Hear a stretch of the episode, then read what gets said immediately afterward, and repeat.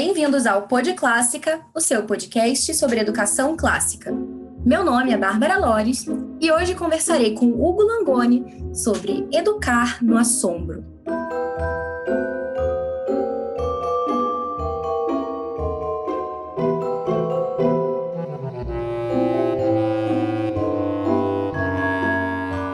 Olá, pessoal, damos início então a mais esse episódio, né? Mais uma quinzena de Pod Clássica. E hoje temos um tema aí muito esperado por alguns de vocês. É, no início né, desse, dessa segunda temporada, eu fiz uma pequena enquete lá no, no Instagram do Pod Clássica. Se você não segue ainda, vale a pena seguir. A gente coloca sempre as novidades lá. E eu fiz uma enquete perguntando né, para as pessoas se elas conseguiriam adivinhar qual que seria o primeiro episódio da segunda temporada. Coloquei ali algumas opções, coloquei é, cristianismo e literatura pagã, as virtudes em Jane Austen, como cultivar a virtude da obediência e também educar na curiosidade. Temas super relacionados. Mas fiz então essa enquete para ver né, se o pessoal conseguia adivinhar. E por incrível que pareça, o pessoal, claro, alguns acertaram, né? O primeiro episódio, como vocês sabem, foi como cultivar a virtude da obediência, em que a gente entrevistou Fábio Toledo. Mas eu disse a vocês que também todos esses outros assuntos voltariam, né? Ao longo dessa segunda temporada, a gente conversaria também sobre esses outros temas. E adivinhem só qual foi o mais votado. Aquele que o pessoal está mais na expectativa. Foi justamente educar na curiosidade, esse tema que tem ganhado bastante popularidade né, ultimamente por conta do livro da Catherine Lecuyer, que já está aí com mais de 20 edições. No original, Educar en el Assombro, e foi traduzido aqui é, na nossa terra como Educar na Curiosidade.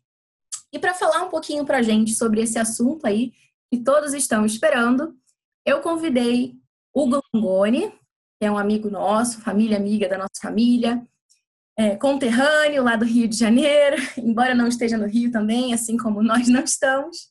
E Hugo ele é pai de quatro filhos, além de ser também poeta, ele é autor do livro Do Nascer ao Pôr do Sol, Um Sacrifício Perfeito, também de um outro livro que condensa os resultados da pesquisa dele de doutoramento em teoria literária.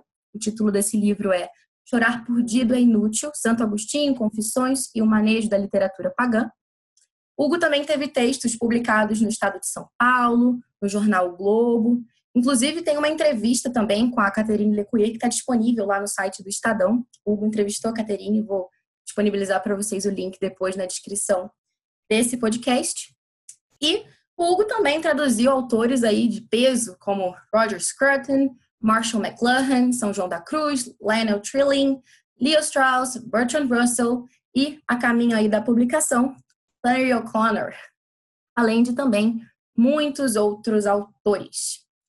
Quero te dar as boas-vindas, Hugo, agradecer por você ter né, feito essa pequena pausa aí ao longo é, dessa sua rotina, que eu imagino que seja bem agitada. Quero te agradecer, em nome dos ouvintes do Pod Clássica, por ter separado um tempinho para conversar com a gente sobre esse tema aí que é, deixa o pessoal tão animado, tão interessado. E queria começar já é, te fazendo uma pergunta, né? Afinal, é, esse nosso tema, né? Educar no assombro. Não soa muito estranho esse negócio, não, Hugo? Isso é um termo muito voltado. Hum, não sei. É, se a gente fosse pensar né, em educação, parece que a palavra não combina muito né, com assombro. Né? Como que a gente poderia entender esse conceito? Por que, que isso é importante? Comenta um pouquinho para a gente aí sobre esse negócio de assombro. Oi, Bárbara. Eu agradeço o convite. Me parece que as expectativas sobre esse tema estão elevadas, né? Então, espero não fazer feio. Agradeço também a apresentação, foi bastante generosa da sua parte. Esse é um tema também me é muito caro, né? E eu concordo com você. De fato, num sentido mais imediato, é, a sombra é um tema que é muito estranho. Você já, já adiantou um pouquinho sobre a, é, falou um pouquinho da tradução do título, né? É, eu acho que isso é um bom sinal é, da, da estranheza que causa, porque optaram aqui no Brasil por traduzir o livro como Educar na Curiosidade, em detrimento do Educar no Assombro, do original. Uhum. Né? Eu já estou há alguns anos no mercado editorial e talvez, assim, a gente já pega um pouco a mãe, talvez seja possível especular por que, que eles optaram por esse título, né?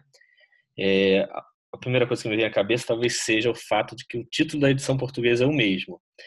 Então, talvez os editores aqui que eu conheço, que são gente boníssima, né? É, bom, se lá, lá, lá fora, em Portugal, traduziram por curiosidade, né? Talvez isso dê, dê um pouquinho mais de segurança. Agora, algo que me chama mais atenção é que talvez em termos comerciais, assombro de fato não é uma palavra é muito comum para figurar num livro sobre educação. É uma palavra um pouco fantasmagórica, né? No final das contas, quem é que quer educar no assombro, né? Parece que você vai precisar pregar um susto no seu filho ou botar ele para ser educado, sei, assistindo o massacre da Serra Elétrica. Não, não combina, né? É, de toda forma, é, o conceito é assombro. É difícil fugir desse conceito se você estiver tratando desse livro. É, e mais do que tentar entender esse conceito, acho que ele é um conceito muito palpável, é, sobretudo para quem tem filhos pequenos como você, como eu, né? A gente pode talvez pensar nos nossos filhos de dois, três, quatro anos, né? É, em como eles reagem, não sei, talvez diante de um inseto, né? De uma formiga, né? Que vai caminhando assim, sobre aquela mãozinha pequena ou certamente você já teve essa experiência do filho que está no banho tentando entender a espuma, né, que está borbulhando ali na mão dele, ou, ou, até uma coisa mais simples. Eu consigo lembrar da, da minha terceira, da, da, da, Catarina, mexendo na água, assim, batendo, e aquilo era uma coisa bastante espantosa ver a água espirrar, né? E, e nos meninos maiores, talvez aquelas perguntas que, que, que é, é, talvez seja a forma mais articulada de, de manifestar o assombro. Em geral, naquelas perguntas que a gente não tem, para qual a gente não tem muita paciência e muitas vezes a gente não sabe responder, né? Por que, que não chove para cima? Por que, que a gente tem dois buracos no nariz? Né? São perguntas que nos desconcertam, mas, mas na verdade é, são uma forma palpável do assombro, né? O assombro é isso é o, é o que leva a criança a descobrir o mundo, é uma espécie de estímulo natural, uma espécie de motor, é, mas não, não é uma novidade, né? A gente tem falado muito do assombro, mas, por exemplo, a própria Catherine Lecuyer menciona São Tomás, que já no século XIII dizia que é o desejo para o conhecimento, né? Platão já dizia que é o princípio da filosofia. Então, não é, não é propriamente algo novo, mas talvez seja algo que a gente precisa redescobrir. Eu sei que hoje em dia é bastante comum as pessoas citarem o Chesterton. Tem Chesterton por toda parte. O Chesterton praticamente é a nossa uma espécie de nova Clarice Lispector, novo Shakespeare, novo Veríssimo, né? É, assim, toda a citação é atribuída a ele. Mas tem uma frase que é realmente dele, que se eu não me engano está no Ortodoxia, em que ele fala que na cabeça da criança toda a criação começa de novo, né? Todo mundo se cria novamente, tudo é sempre novidade. Então, talvez a gente pudesse imaginar é, como seria a nossa vida se por alguns minutos a gente pudesse ver tudo que é ao nosso redor como alguma coisa nova, como uma coisa inédita. E a gente está falando aqui de coisas bastante cotidianas, de situações e experiências muito banais, né? É, é, precisamente isso que acontece com a criança. Esse assombro é, de que o mundo poderia, de perceber que o mundo poderia ser outra coisa completamente diferente, mas é o que é e que você está lá descobrindo a situação, o contexto do assombro é precisamente esse, né? É, e eu mencionei aqui a banalidade, né, que isso acontece nas coisas do cotidiano, que também dá a dimensão do como o assombro é uma coisa inata, é natural, é, não é algo que a gente herda por alguma, por algum, sei lá, a gente tem uns genes propensos ao assombro ou uma organização cerebral privilegiada. Não, é algo que a criança tem e que, e, e, e que se manifesta naturalmente nela. Muito bem. É engraçado, assim, você ter comentado sobre Chesterton. de fato, quando eu estava também pensando um pouquinho, me preparando para essa nossa entrevista, é, acho que até a Catherine Lecuyer comenta, não sei se ela faz essa citação no livro, mas eu sempre que, que penso nisso, né, dessa, dessa espécie desse maravilhamento das crianças diante é, do ordinário, né, do comum do dia a dia, tem mesmo né, uma outra citação de Chesterton que ele comenta isso, né, que uma criança de, de sete anos, né, ela ficaria né, animada, assim, né, se dissessem para ela que o Tom abriu a porta e viu um dragão. Né. Mas em contrapartida, uma criança de três anos, ela ficaria assim, né, assombrada se simplesmente dissessem para ela que o Tom abriu a porta. Precisamente. É, e quanto, quanto menor for a criança, mais a gente consegue perceber esse mecanismo do assombro. É bastante incrível isso, né? É, chega um momento no livro em que ela em que ela vai falar, chega um momento que ela vai falar sobre os estímulos, em que ela diz que uma criança de seis meses não precisa de nada mais do que o próprio pé para se uhum. desenvolver, porque o pé dela já assombra ela o suficiente para que ela se desenvolva perfeitamente bem. Exatamente. E tudo bem, né? Então a gente consegue de fato, né, ficar isso assim muito na prática, é, esse assombro nas crianças bem pequenininhas. Estava falando aí da Catarina, eu lembro da Laura também que ela gostava de bater na água, ficar olhando, deve ser coisa de menina. Mas será que, que esse assombro tem aí alguma data de validade? Porque geralmente, né, hoje em dia quando a gente ouve esse tipo de, de assunto, de comentários, fala muito sobre é, esse assombro nas crianças, né? Essa curiosidade, né? digamos assim, usando a, a tradução brasileira, português e tudo, né? Mas será que ainda sobra um pouquinho de assombro para os adultos? Olha, essa é uma pergunta que eu também já me fiz, e mais do que isso eu fiz a ela, né? Você mencionou é, a conversa que eu pude ter com ela que saiu no, no Estadão, e, eu fiz uma pergunta muito semelhante, um pouco puxando a brasa para minha sardinha, né? Eu disse a ela que, que era muito curioso que, que a capacidade de assombro se assemelhasse um pouco à experiência criativa dos poetas e dos artistas, né? Que em geral partem do assombro diante de certos dados da realidade e a partir daí criam suas obras, né? Porque de certa forma me desconcertava a ideia de que de que o assombro poderia ser uma característica muito patente nas crianças e nos poetas, por exemplo, e que nos adultos essa capacidade sumia. Eu, eu perguntei para ela assim, o que, que acontece, né? A mesma pergunta que você me fez.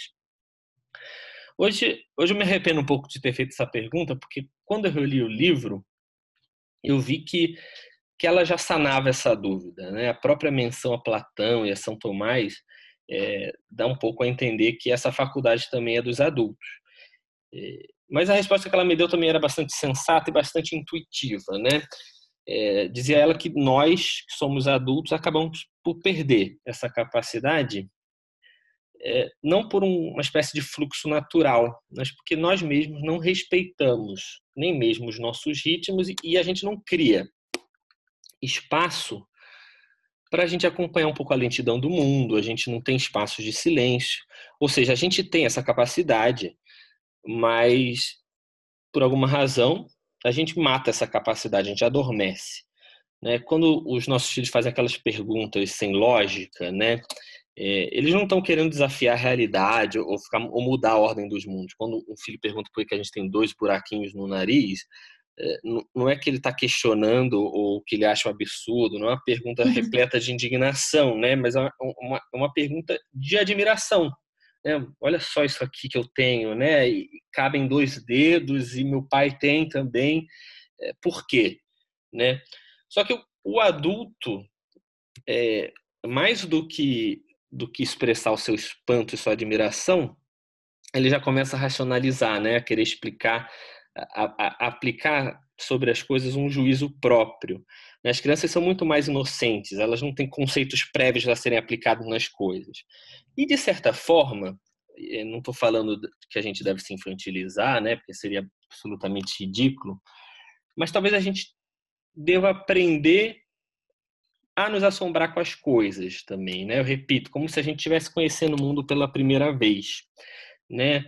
É, o fato das coisas existirem em vez de não existirem, de da chuva cair não subir, das leis naturais serem como são, a gente precisa redescobrir um pouco é, esse espanto, até como forma de dar valor às coisas, né?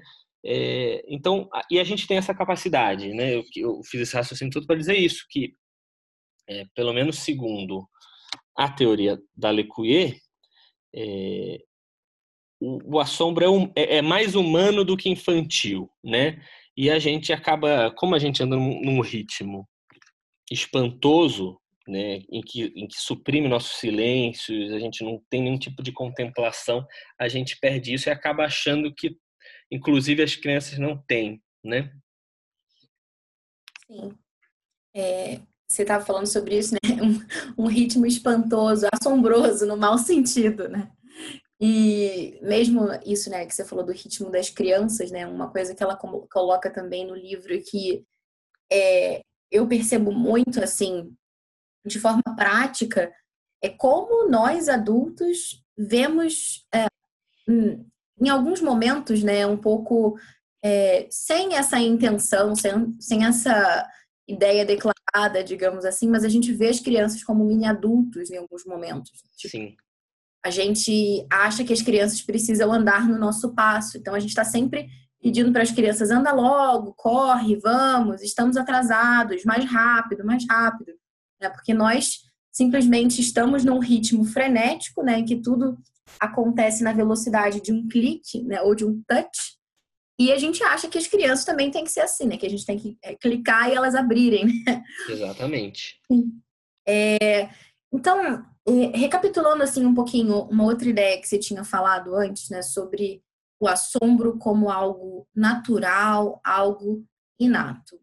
Explica um pouquinho melhor assim para gente essa ideia, porque se o assombro é natural, né, se ele é algo que a gente nasce com ele, é, por que falar, então, né, em uma educação no assombro? Né? Será que é, precisa, então, né, que, que, que, os pais empreguem algum meio é, humano, educativo, assim, né, nesse sentido, alguma coisa externa, é, para estimular esse assombro? É, mas se ele é inato, como é que fica, então, essa, essa balança? Olha, eu não falaria tanto em estimular, né? É, uma vez que se trata de algo inato, é, e, e, que funciona com as coisas mais rotineiras, eu acho que o mais lógico é, não é, é, é, é menos estimular do que aprender a proteger o assombro, né? É, então acho que o meio humano, se a gente for falar em meio humano a ser empregado, eu falaria que todos os nossos esforços devem se direcionar a criar um ambiente que seja capaz de respeitar o ritmo natural da criança né? E, e aí eu já trazendo um pouco o que eu falei quando respondi a pergunta anterior, a gente tá, os adultos estão submetidos a uma série de outras exigências e então é muito fácil que a gente esqueça disso, né?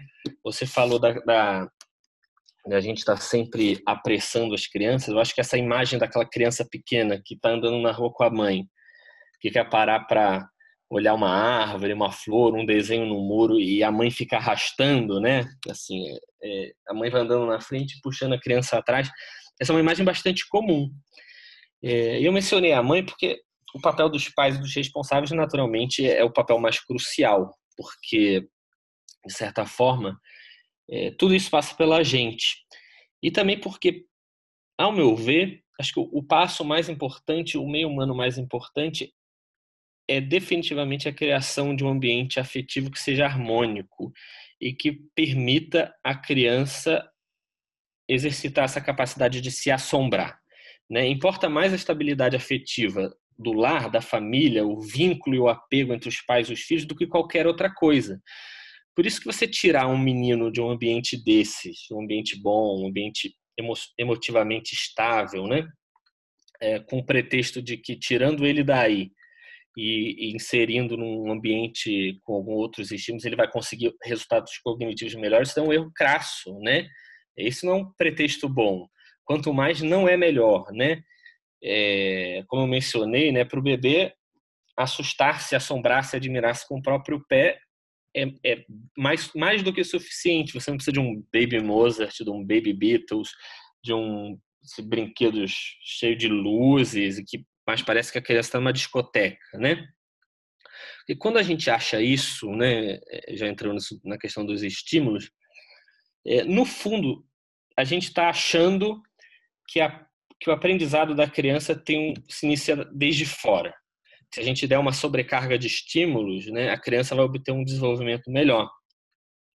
É, dessa maneira, a gente acaba botando o protagonismo mais no método, na quantidade de estímulos, ou, ou mesmo no educador, do que, do que na criança, né? Assim, a gente, o, o método, o educador, é, os estímulos são mais intermediários do que do que o protagonista, né? O desejo de conhecer, o gosto, vem da criança, vem exatamente essa capacidade do assombro. O que nós adultos podemos oferecer é um ambiente afetivo estável e a partir daí uma base a partir da qual a criança pode explorar o mundo, né? Mas no final das contas, o elemento de que oferece segurança sempre os pais ou, o cuidador, né? Se a criança tiver algum tipo de necessidade ou se tiver na escola, é, os próprios professores. É, aquela outra imagem muito comum é da criança que está na sua própria casa, subindo nos móveis, né? Tocando o terror e entra um elemento estranho, né? O que, que acontece? A criança logo se retrai, fica se, lá, se esgueirando pelas pernas dos pais, né? Ou seja, ela, no ambiente em que ela está completamente à vontade, ela tem toda ali, se sente completamente segura para para explorar, né? Para exercitar a sua capacidade de assombro. É, mas aí entra um elemento estranho que tira essa segurança, a criança logo se intimida, né? Isso é uma boa notícia, viu, Bárbara, para a gente é, para quem é pai, para quem é mãe, ou para quem é professor, ou para quem é cuidador, porque tira da gente um pouco uma espécie de pressão para ficar arrumando estímulos é, torta e à direito, né? É, tira um pouco da gente aquele medo que é bastante comum de que a gente não está dando o suficiente para os nossos filhos.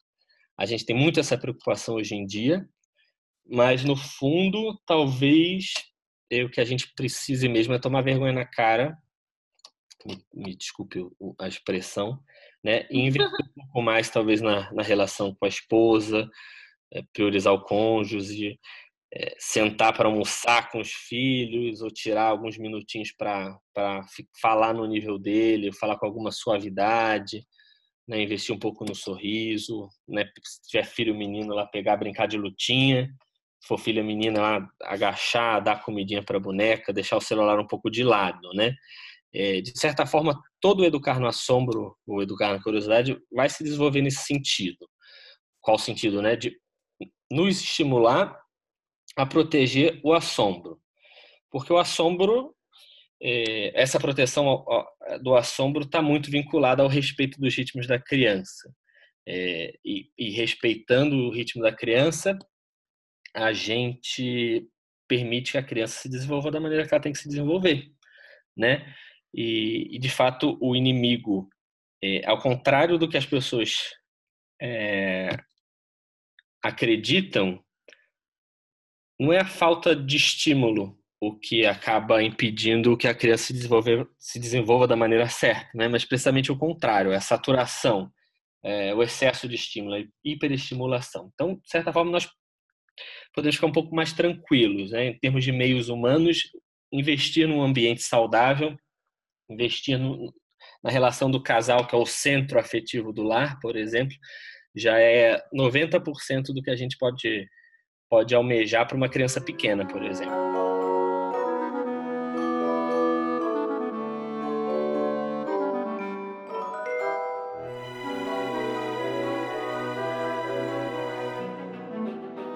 Certo. Foi num ponto que é crucial, digamos assim, né? essa questão da, da hiperestimulação.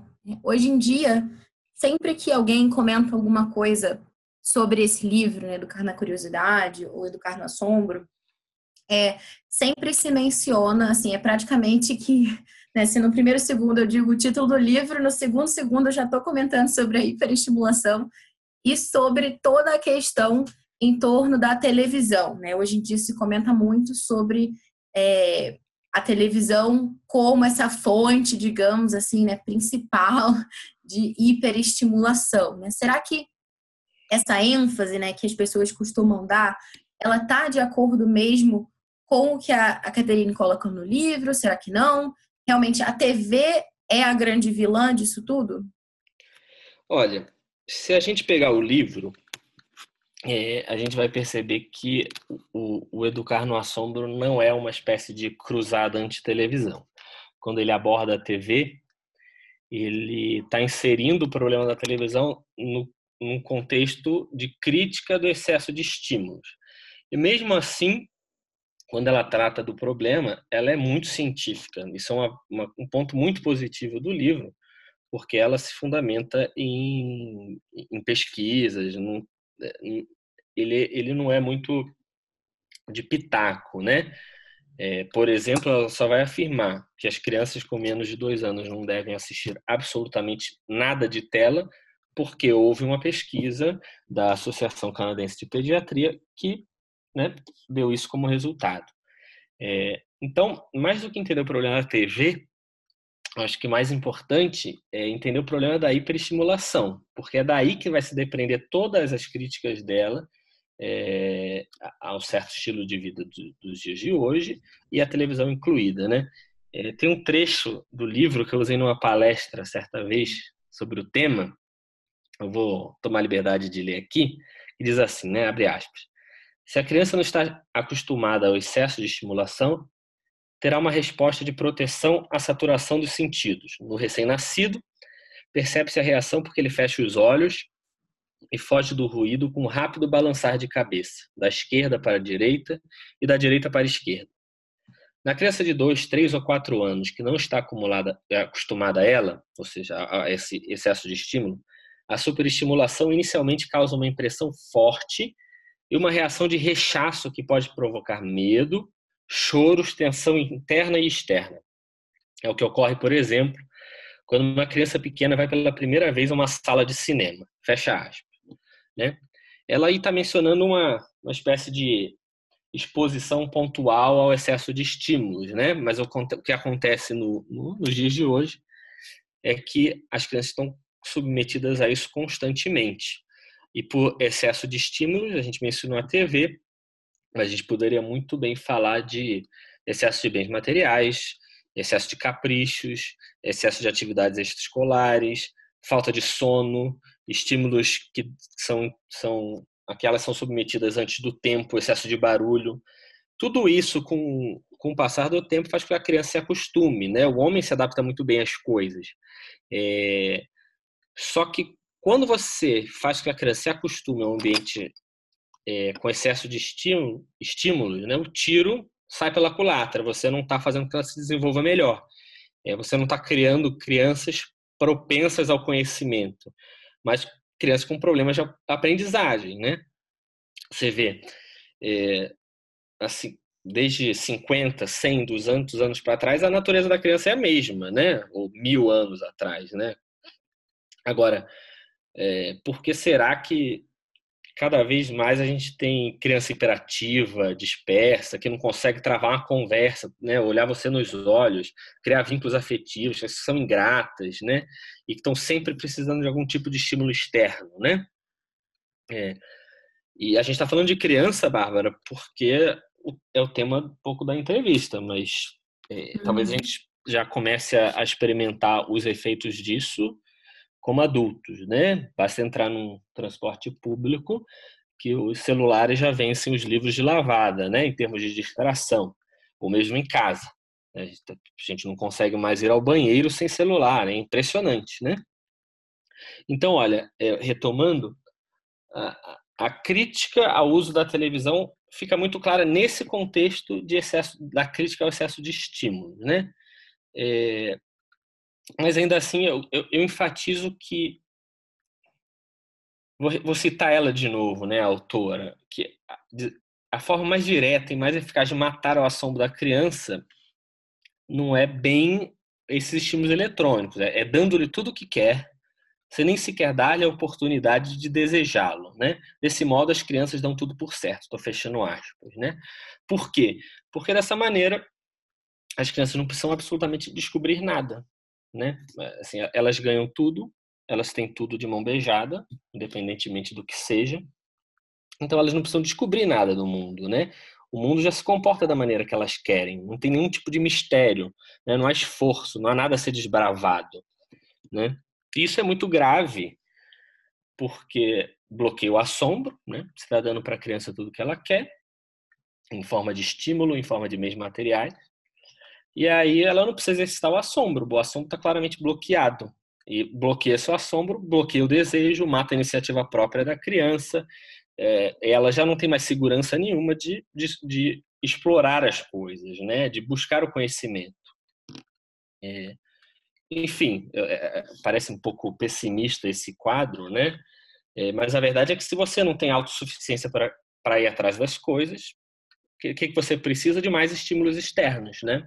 Você não, não é o protagonista do seu conhecimento, você não, não, não vai desvendar o mistério do mundo, porque para criança e mesmo para os adultos, o mundo é repleto de mistérios, né? Então você precisa cada vez mais de estímulos externos. Vira um vício, né? E aí o que a criança faz quando acabam os estímulos externos? Tenta pegar uma criança que vive, a gente pode voltar, vive na televisão, você tira a TV, ela começa a provocar a autoridade, né? Não existe nenhum tipo de vida interior, não existe imaginação, tudo é uma grande busca de estímulo. Ela não tem uma motivação própria, ela perde a vontade, né? Não é normal, Bárbara, que uma criança de 3, 4, 5, 6 anos viva entediada. Se a gente está com crianças entediadas hoje em dia, talvez seja, por incrível que pareça, por excesso de estímulos. Você tira o estímulo, a criança não sabe o que fazer, né? É, e aí eu vou um pouco além, é, já que a gente está pintando um quadro ruim, né, negativo, depois a gente recupera, né? Eu uhum. otimizo. Mas é, é, que esse estado de passividade, de sobrecarga, somente faz com que as crianças, no médio prazo, talvez sejam capazes de fazer coisas boas, de tender ao bem. É, porque se conseguir alguma coisa boa é um negócio que exige esforço, e isso nem sempre nos dá um prazer sensorial, que às vezes cumprir o próprio dever pode dar até um prazer moral, né? No tipo, não fiz o que eu tinha de fazer, né? Sabe, filme de ação, assim, né? Pô, fiz, né? uhum. né? Fui lá e fiz. Mas isso não é um, um estímulo eufórico, né? É, Para essas crianças, a coisa boa fica um pouco. O, o, bem, o bom, fica um pouco identificado com, com o eufórico, com o prazer, né? É, e não é verdade que hoje em dia é, a gente está vendo um pouco as consequências, assim, não vou me alongar nisso, mas dessa identificação entre bem e prazer, entre bem e euforia, né? É, mesmo entre os adultos, assim, no imaginário popular, o bem e o bom, em geral, estão, associados a, a, estímulos sensoriais positivos, quando na verdade é, são um bem que exige sacrifício é muito mais meritório e talvez seja o único que receba o nome de bem de verdade, né? Não sei se eu estou me afastando muito da pergunta, desculpa. Mas é, você vê, esse é o tipo de cultura em que a gente está inserido hoje, né? Certo. Não, imagina, pode falar, fique à vontade. É, de fato, eu acho que é, isso que você estava falando, né, de que a gente precisa é, tirar um pouco, assim, os olhos da televisão como a única fonte dos males da sociedade, digamos, né, e, claro, né, ver isso dentro de, de um panorama mais macro. Você estava falando sobre essa questão de, de muitos estímulos de forma geral, né? E eu lembrei é, da questão né, dos presentes né, das crianças, né? Enfim, brinquedos em geral. É, porque, sei lá, se você pensa numa época, por exemplo, como o Natal, né? Que a criança ganha um monte de coisa em geral e, assim, é, não consegue é, perceber as potencialidades de cada um daquele, daqueles brinquedos, né? Porque ela abre um, ah, legal, passa para o próximo, e passa para o próximo, e passa para o próximo. E não tem nem mais aquele encanto, assim, nossa, né? Ah, aquela, aquela boneca, ou ah, aquele carrinho. Não, porque ele é um em, entre outros, né? E você, diferente né, de, de um tempo talvez um pouco mais longínquo, um pouco nostálgica, em que as crianças faziam lá, né, os seus carrinhos de, de lata ou de qualquer coisa, boneca de espiga de milho, enfim. E tinha muito mais carinho por aquilo, uh, porque era único também, né? Não, claro que não, não que os nossos filhos só possam ter um brinquedo, mas entre ter só um brinquedo e essa miríade de tralha de plástico que mais serve para encher a casa de, de desordem, né, e de pecinhas desconexas é, do que outra coisa. Né? Eu, eu, tenho vontade de fazer uma pesquisa, né? O que, que é, é mais, é, o que causa mais desordem nas casas, né? Se são os pares de meia é, incompletos ou se são os, os brinquedos de montar. de fato, é, é, muito difícil encontrar, né? A outra o par, a outra metade ou as outras peças daquele brinquedo, enfim. É, E, mas assim, né? Então, de fato, é, mesmo quando você fala né, de, de televisão, é curioso quando ela comenta no livro também, né? De que é, os desenhos de hoje em dia parece que foram feitos para adultos, mas para crianças, né? Porque você vê, você põe o desenho e são aquelas cenas que mudam rapidamente, e luzes, e flashes, e barulho, e aquilo, e vai mudando. E de fato, né? Parece que diante de tudo isso, a realidade em volta empalidece. Eu sempre me recordo, ela menciona no livro alguma pesquisa que de alguma forma mediu a quantidade de mudanças de cenas abruptas nos desenhos animados de hoje. Na verdade, nem de hoje. Acho que, se não me engano, 2012, 2010, ou seja, já temos aí sete anos, talvez, quase dez, e eram eram índices assustadores, coisas de 7,5 mudanças abruptas num período muito pequeno, algo que na natureza é simplesmente impossível de, de você encontrar. Né? Em momento algum da natureza você tem mudanças tão tão agressivas, assim, frequentes de cena e que isso para o cérebro da criança é terrível, né? Sim, porque parece que eu, eu fico pensando nisso, eu fico pensando em em drogas, assim, nas substâncias químicas que as pessoas consomem, né? Porque parece que geralmente acontece assim, né? Você começa com um tipo de droga e, enfim, né? Você, sei lá, aquilo dá, dá onda, você fica ali animado, não sei o quê, mas daqui a pouco aquele efeito começa a não ser suficiente, então você precisa de mais estímulo. Então você vai pegar uma droga um pouco mais pesada.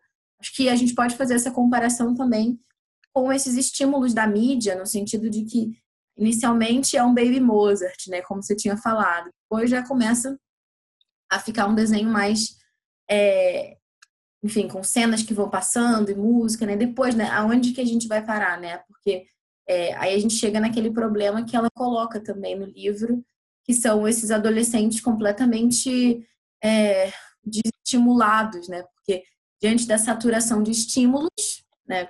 O que a gente tem, né? Um jovem que enfim, não, não tem mais essa, essa, essa vontade, essa gana, esse, é, é, tem a, a, palavra estudo, né, no, no latim, studium, quer dizer zelo, fome, essa vontade de conhecimento, de querer ir atrás, de saber, de procurar a verdade. Né? Hoje em dia parece que é completamente o contrário, né? O estudante ele não é aquele que quer ir atrás da verdade, que tem essa sede de conhecimento, ao contrário, ele é aquele que precisa ser conquistado, né? Ele é a plateia que precisa aplaudir um artista que fica ali, né? Penso bem na cena característica de professor de cursinho para vestibular, que fica ali plantando bananeira, é, tocando violão, para que consiga, né, um minuto da atenção desse público tão difícil, né, que são os alunos.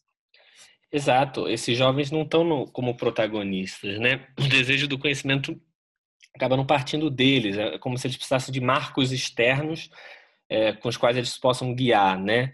Então, é, é, bastante triste isso, né? A gente pensar que é, gerações inteiras, ou pelo menos a nossa, e eu imagino que a gente mesmo, Bárbara, da nossa geração, a gente já sinta um pouco esse, é, os efeitos disso, né? Eu, eu mesmo me paro pensando, às vezes, fazendo uma espécie de, de exercício de autoconhecimento e você vê, nossa, o quanto eu, eu, eu o excesso de tecnologia já me prejudica, né?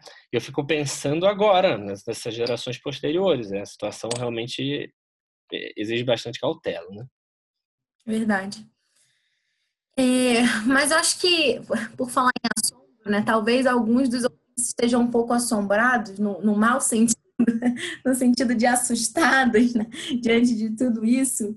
Né? Talvez estejam aí se colocando algumas perguntas, fazendo aí também um exercício de autoconhecimento, né? um autoexame, como você falou. Né? O que você diria, então, para esse pessoal que talvez esteja um pouco assustado ou talvez eu arriscaria dizer também um pouco triste, porque é, é, engraçado assim, né? Geralmente quando a gente fala, né, dessa é, dessa proposta, né, de uma mudança é, de hábitos, enfim, de procurar diminuir esses estímulos. Talvez a primeira reação que possa despertar seja uma reação de tristeza. E eu me explico, né? Porque a, a preguiça, o que é a preguiça? Ah, tem gente que fica pensando, ah, a preguiça é aquele cara, né, que fica ali é, de pé para cima e não quer fazer nada. Tudo bem, tem isso, né? Mas o que ocasiona isso de fato é que a preguiça é uma tristeza profunda, né? Uma tristeza diante né, de uma coisa difícil, de uma coisa árdua. Eu vejo que hum, eu não quero, né? Não, não, não vale a pena, digamos assim, né? Então a pessoa diante daquela dificuldade, ela para mas ao mesmo tempo, né, ela vê aquele obstáculo, ela vê que ela não quer ultrapassar, mas ela sabe que ela deveria tentar. Mas ela não quer tentar, porque é mais cômodo não tentar. Então, isso gera uma tristeza, porque ela sabe que ela devia tentar, né? Então, é, talvez algumas pessoas fiquem um pouco tristes, um pouco assustadas, né, diante desse panorama, um pouco por essa preguiça, né, de não querer é, mudar, mas Talvez a gente possa começar né, de uma forma é, mais suave, não sei. Você sugeriria, Hugo? Que passos né, que podem ser dados, então, um pouco para quebrar esse ciclo vicioso?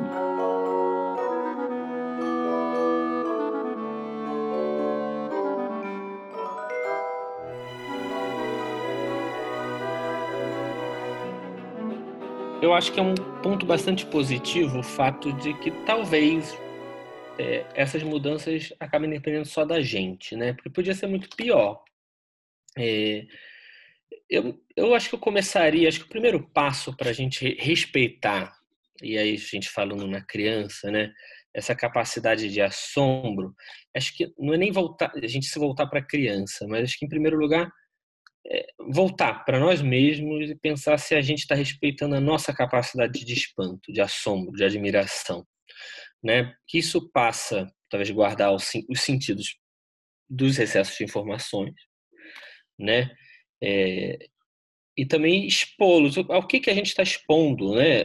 Os nossos sentidos, né? A gente está a gente consegue criar espaços de beleza, de harmonia, de calma no nosso dia a dia, é, porque pode parecer que não, mas isso tem um impacto no nosso lar e no ritmo da família. E se isso tem impacto no lar e na família, a criança, que é muito sensível ao ambiente, ela vai assimilar isso. Né? A gente fica imaginando talvez uma casa em que tem sempre alguma coisa muito estrondosa acontecendo assim. Como é que fica a estabilidade interior dessa criança, né? É, certamente não, não vai ser uma coisa muito boa.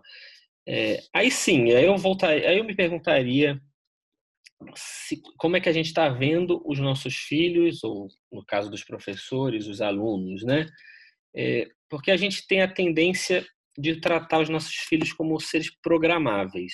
É uma tendência muito na qual a gente cai muito fácil, né? A gente quer que o nosso filho faça isso, que ele atinja esse marco, que com três anos ele esteja lá, falando determinada coisa, que aos cinco anos ele saiba os Lusíadas de Có, que aos oito ele saiba ler a Eneida em latim, com fluência. É, e aí, para ele chegar nesses marcos, é, você acaba adiantando todas as etapas da vida do garoto, entendeu? Eu exagerei um pouquinho nos exemplos, mas a gente costuma fazer isso com coisas muito mais simples, né? É, isso não quer dizer que os objetivos sejam ruins, muito pelo contrário. Todos esses objetivos são bons. É, é impossível educar um filho sem eles. É, mas o, o que eu quero dizer é que muitas vezes a gente não está partindo da criança, a gente não está olhando para o nosso filho, a gente não está colhendo o ritmo do nosso filho, a gente não está percebendo que ele não tem as complexidades de um adulto, que o olhar deles é mais limpo, mais puro que o nosso. É, quando na verdade a gente devia partir da criança, olhar para o ritmo dela é, e a partir disso pensar no que, que a gente precisa oferecer para aí sim ajudar ela a conquistar essas boas metas, né? É, as metas existem, mas é, é uma espécie de, de o olhar é diferenciado, né? Uma coisa é as metas serem os protagonistas, o outro é a criança ser a protagonista da educação, né? Porque no fundo educar é, ajudar a criança a conquistar o que é melhor para a criança no ritmo da criança. Então, esse, esse frenesi né, de fazer as crianças alcançarem X e X marcos educativos antes de estarem prontos é completamente nocivo. Né? fico imaginando quando as pessoas vão criar métodos de alfabetização para crianças de um ano, porque é o que está uhum. faltando uhum. agora. Né? É...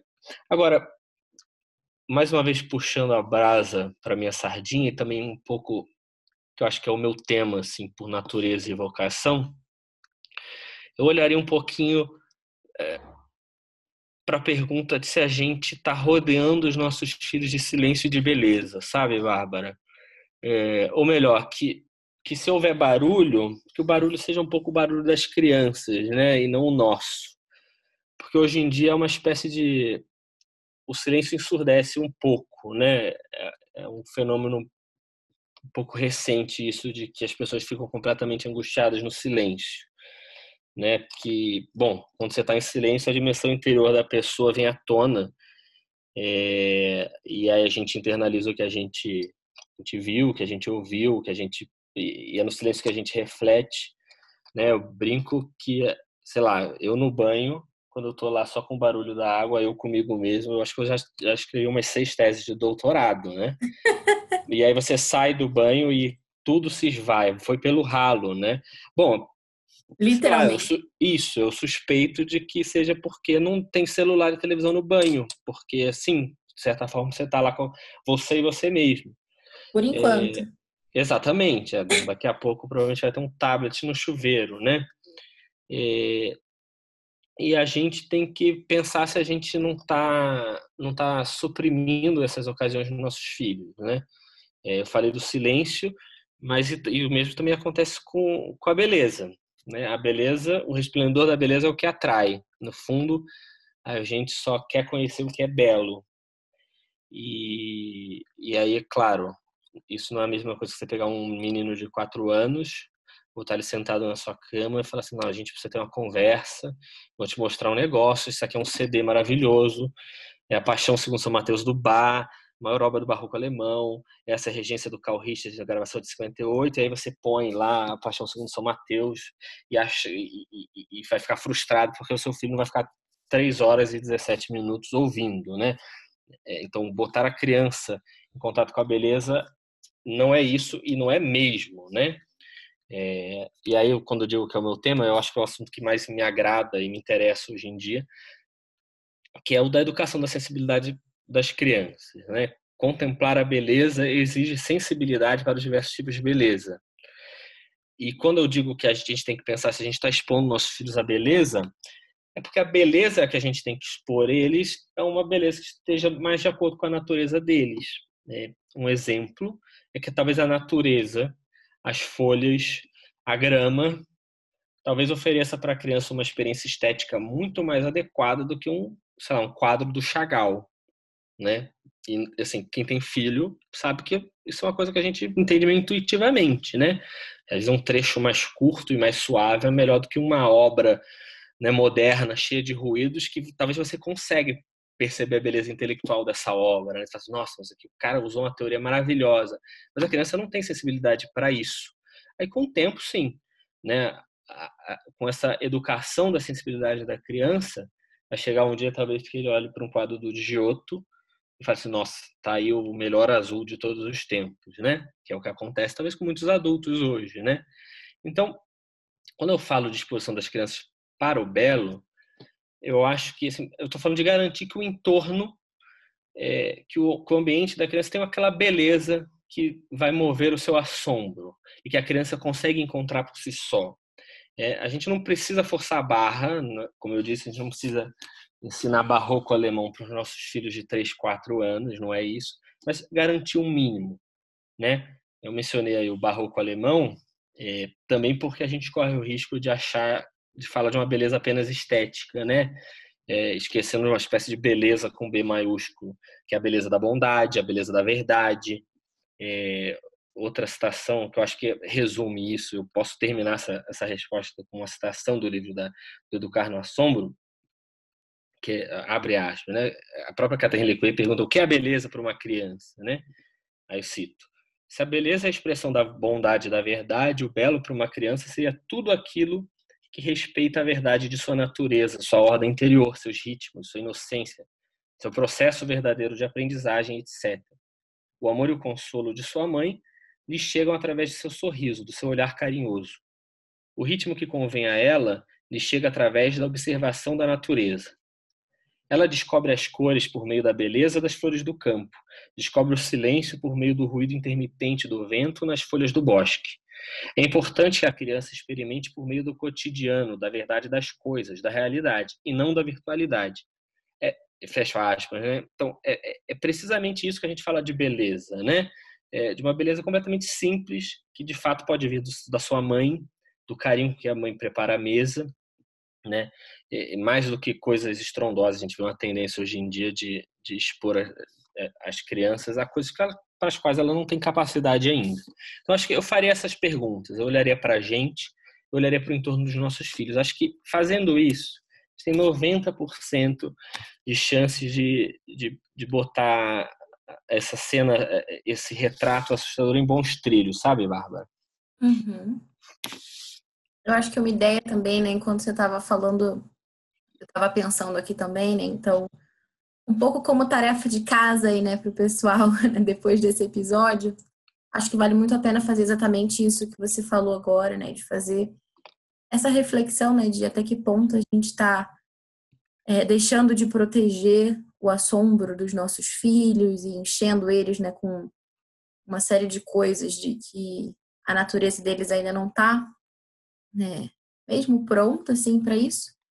E uma outra ideia também que eu justamente estava pensando, é, convidar mesmo, assim, quem está ouvindo agora né, esse episódio, a parar um pouquinho e pensar é, de uma forma, assim, bem concreta, os cinco sentidos, é, visão, é, olfato, audição, tato, e, assim, realmente parar um pouquinho é, e pensar, né, como né, que cada um né, desses sentidos, como que eles impactam o ambiente em que estão as nossas crianças, de fato, né? Porque muitas vezes a gente fala muito sobre isso, né? De, ah, é, acho que para cada uma dessas coisas a gente tem uma, é, uma lista interminável de, de, atividades, né? Que hoje em dia as pessoas ficam pensando, né? É, típica educação, né? É, não educação no assombro, mas educação no Pinterest,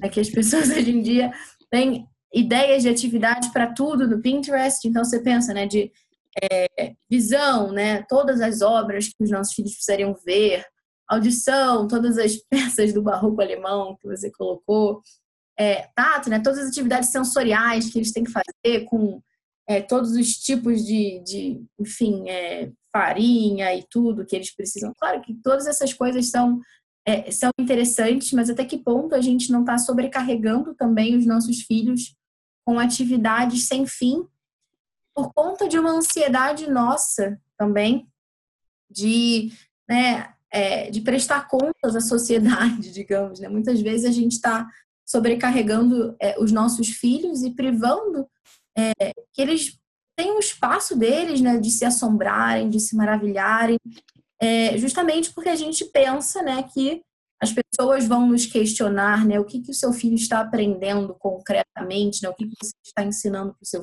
filho.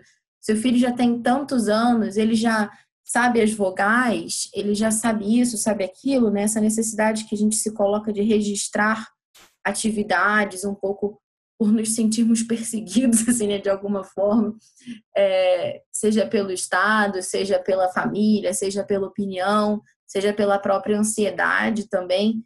Né? Então, muitas vezes a gente acaba transferindo isso para as crianças, né? enchendo as crianças de uma responsabilidade que elas não deveriam é, assumir agora, enfim.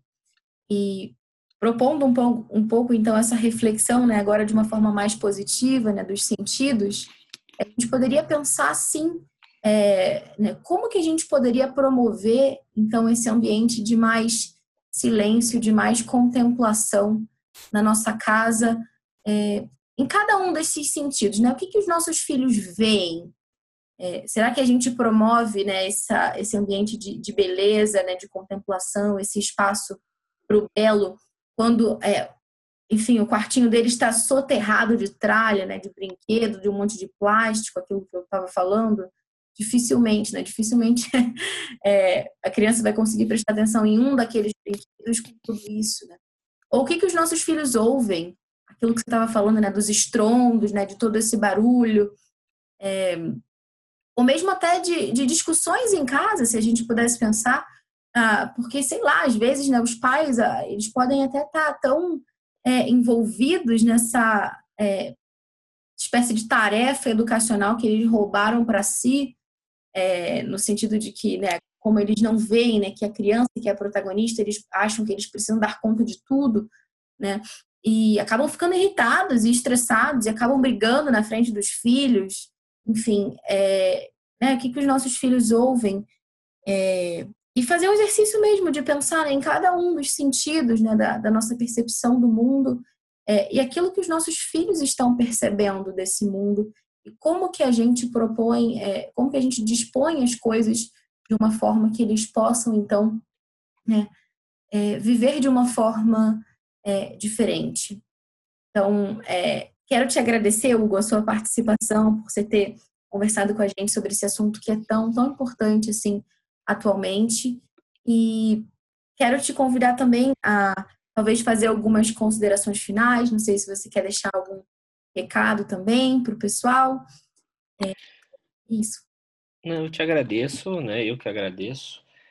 É, de fato, como você pode perceber com os, os devaneios, assim, é um tema que me, me comove muito, né?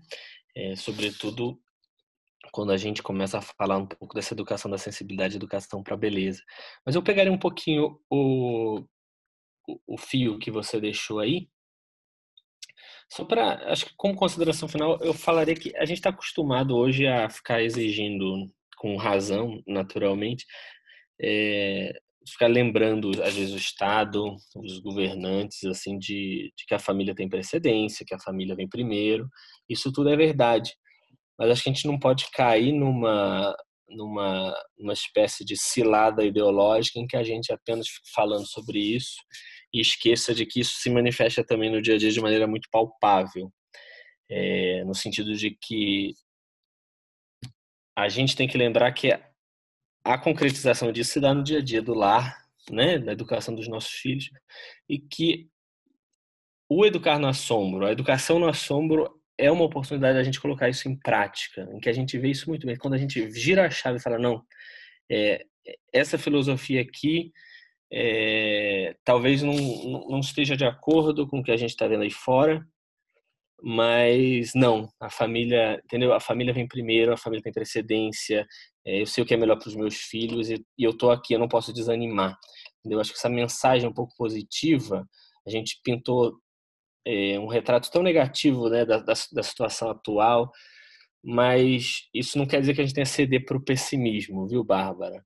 É, de fato, a família é a grande autoridade, né? o pai e a mãe são as grandes autoridades na educação dos filhos.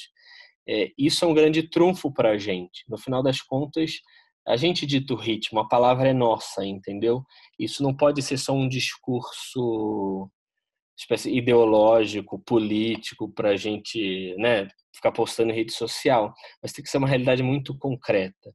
Eu acho que, que tem um pouco a ver a filosofia da educação na Sombra nisso, porque convidam os pais a, a botar em xeque suas próprias convicções, suas próprias ações, suas próprias filosofias para botar a criança no centro.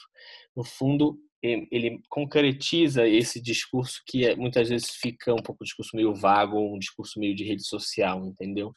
Então há, há muito motivo para otimismo.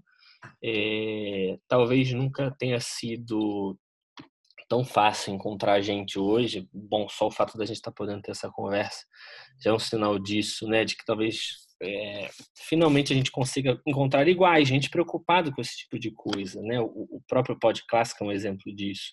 Então há motivo de otimismo e eu convidaria os pais a não desanimarem, porque a bola está na nossa mão mesmo, na verdade, né?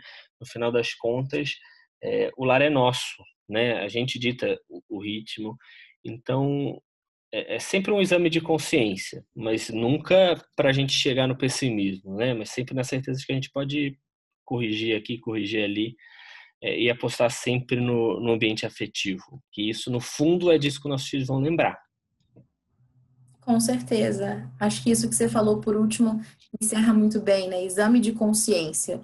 O exame de consciência ajuda a gente a ter essa visão otimista, né? O exame de consciência bem basicão são aquelas três perguntas, né? O que eu fiz de errado? O que eu fiz que foi bom? E o que eu posso fazer melhor? Então, é realmente parar, refletir o que, que a gente está errando a mão, pesando um pouco, né? Roubando esse protagonismo da criança. Ao mesmo tempo, parar e pensar o que, que eu fiz que foi bom, né? Que deu certo, que, eu respeitei o ritmo do meu filho.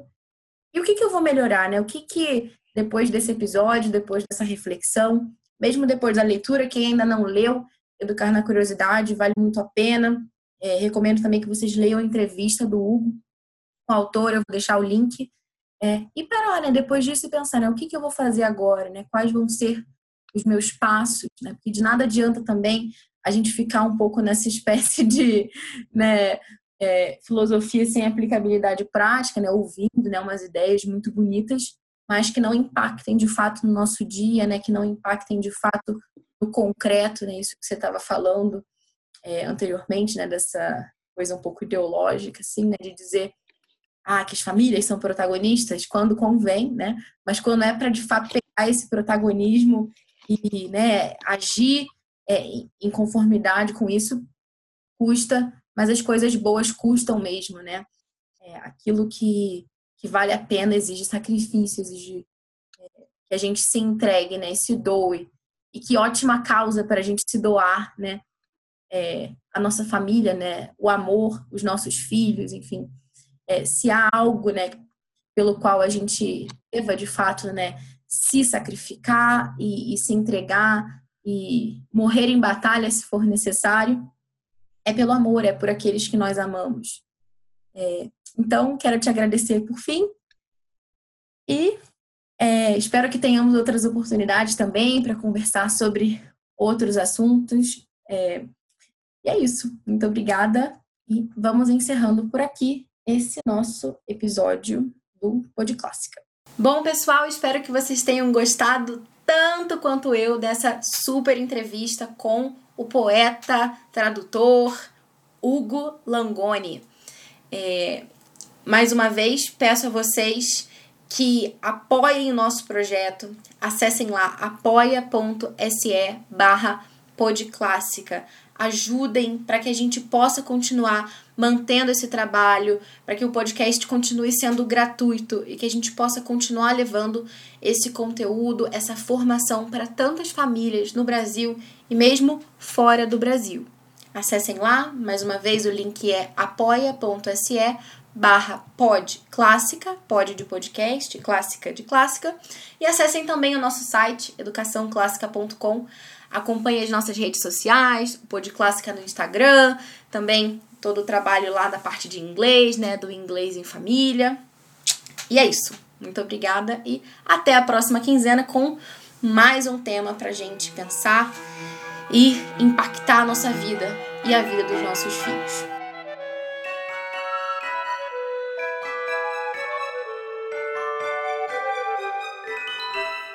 Você ouviu o Pod Clássica, segunda temporada, episódio 23.